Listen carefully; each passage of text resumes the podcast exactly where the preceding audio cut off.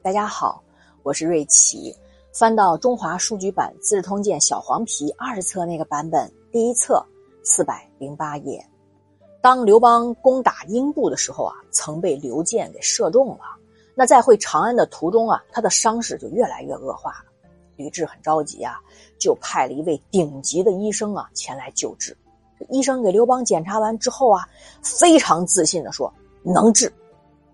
这刘邦啊就骂呀：“我本是一个小民，手提三尺佩剑取得天下，难道不是上天的意思吗？我的命啊在老天爷手里，就是神医扁鹊也没得办法。”就这样拒绝了医治，还随后啊赏赐这个医生黄金五十斤，送他回去了。这俗话说呀，蝼蚁还尚且贪生呢，更何况当了皇帝的刘邦呢？那刘邦锦衣玉食的过着神仙般的日子啊，为何宁可去死，他都不愿意治病啊？即使是草民百姓生了病，不得也赶快看医生吗？那你说为何邦哥不肯接受治疗呢？哎呀，这事儿吧，说来真是令人心酸呐。别看刘邦当了皇帝，其实皇帝心里也苦啊，也可多无奈呀，孤家寡人。呐他内心的悲哀，到底有几人能真的懂啊？刘邦啊，就那么宠宠爱着戚夫人。那戚夫人呢，为他生下皇子刘如意，就很想呀，让刘邦啊把自己的儿子立为太子。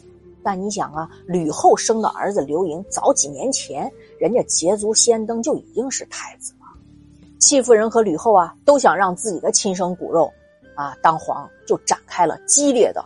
后宫斗争，那刘邦对强势骄横的吕后啊没有好感，那心中呢也特别啊想换太子，想让刘如意啊去取代刘盈。那眼看刘邦如此无情啊，那吕后可不是吃素的啊，她相当有智慧啊，他就利用啊自己在朝中人脉广泛、威望极高的这个优势，而且吕雉非常有人格魅力，比起啊那个。舞蹈家戚夫人而言，那都是天地之别，所以吕后就联合一大批的臣子啊，通过各种方式啊，就反对换太子。这你看，刘邦和吕后之间呢，他们就势同水火了。刘邦这次负伤之后啊，那和吕后的关系已经是极度紧张了，彼此都是各怀鬼胎，相互猜疑防范啊。吕后就找来良医给刘邦治伤啊，不管他是不是有恶意，刘邦啊。都不敢不防，因为他知道啊，只要他死了，那刘盈的太子之位必然能做得安稳啊，所以他日夜小心啊，他就提防啊自己的老婆呀下毒手，他就琢磨着呀，这个名医那是不是吕后的人呐？就想借着治病的这么的个机会啊，是吧？来暗害他。哎呀，这一通心思呀，结果呢，最终是把刘邦的病情啊耽误的是越来越重。皇帝当到这份儿上，你们想想，啊，身受重伤都不敢治疗，是不是叫人啼笑皆非啊？不知道他一生辛苦打拼所来是为何呀？看来皇帝，咱就抛开这个名号，那不是也是跟咱一样家长里短，那比咱老百姓是更加凶险。皇帝不好干呐，也有着难以言说的许多无奈和悲哀。当然。以上啊，也都是我们根据历史线索进行人性的推测，妄自揣摩呀。历史的真相如何？到底人家这家里是不是真的是这样？那无法查证了。那打发完医生的刘邦呢？对于自己啊所剩下的时间啊，是心中有数的。他一生啊豪侠勇武，多情重义，他自视为天下英雄，也是性情中人。其实刘邦这个人天性明达呀，好谋善听，有智慧，还能醒悟啊，又是悟性中人。眼下刘邦呢，就认为自己大限已来啊，就决定坦然接受了。那英雄而来，英雄而去，拿定了主意啊，行将离世之前，他就要与自己的亲人、友人、将相、列侯、臣下百官做一次最后的告别。于是便有了历史上的白马之盟。所谓白马之盟啊，就是杀白马，在上天的见证下呀，歃血起誓，结为盟友，共守约规。那是古代举行盟会时的一种盛大的仪式。结盟起誓的习俗啊，在春秋战国时代很盛行的，上自国家庙堂，下至江湖民间，哎，都结成一种拟制的兄弟关系。刘邦的出身呢，你们也知道是吧？他有这个游侠气啊。那汉帝国的天下呢，是大哥刘邦和手下的众兄弟们一起打来的。到如今呢，那大哥是做了皇帝，那众兄弟们呢，也分别做了将相、大臣。那显然啊，都被纳入了皇权、官僚、集权体制的约束规范当中。毕竟啊，他们时日尚浅，战国之风还在啊，兄弟的情谊尚存。刘邦临终前啊，举行白马之盟以托后世，既是时代风气的习俗，哎，所造成的，也是个人经历习性使然啊，可谓历史上难得一见的回光返照。刘邦举行白马之盟的详情啊，由于史书是失载了，我们不得而知。但经过专家们的努力啊，我们大致可以推定，白马之盟的时间呢是在高帝十二年的三月，刘邦死前的一个月，地点呢就在长安。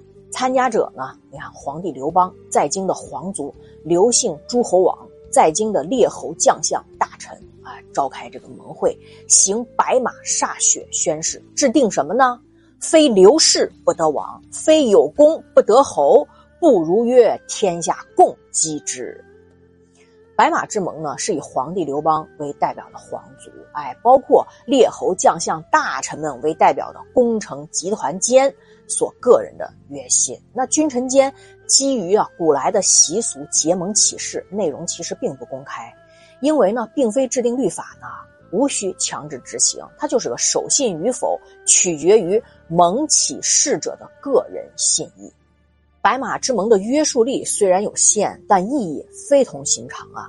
对于西汉初年的君臣关系啊以及皇权性质的演变而言，可谓是一种衡量变化的标杆啊。根据史书记载啊，那就在白马之盟举行的同时，刘邦啊以皇帝诏书的形式，还公开发布了一道和白马之盟互为表里的法律文书。这道诏书中啊，皇帝刘邦就宣称：“我立为天子，作为皇帝统治天下已经有十二年了。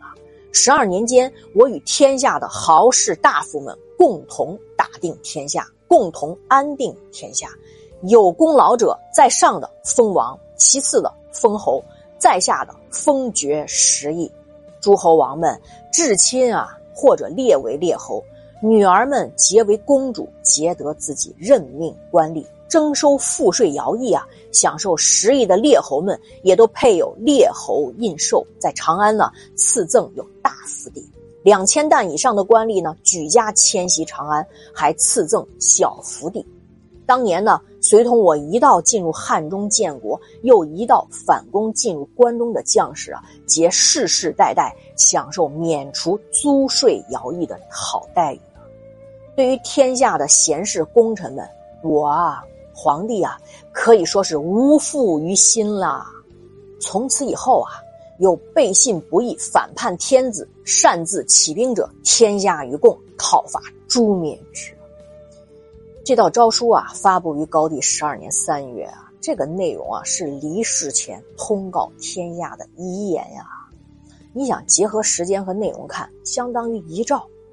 那他特别强调啊，皇帝刘邦啊，与功臣们，天下是一起打下来的，又一起安定的。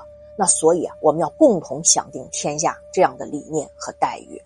那作为汉朝啊，正式公布于天下的法律文书。相对于白马之盟的个人约信而言，那是十足的法律效力啊！临终前的刘邦啊，希望同时使用当时社会通行的习俗和政府法律文书，安定君臣的关系，安抚整个汉朝统治阶层，求得长治久安啊！可谓是通情豁达，聪慧贤明。那刘邦即将身死。还会对自己的身后事儿将做怎么样详细的安排呢？我明天详细分解。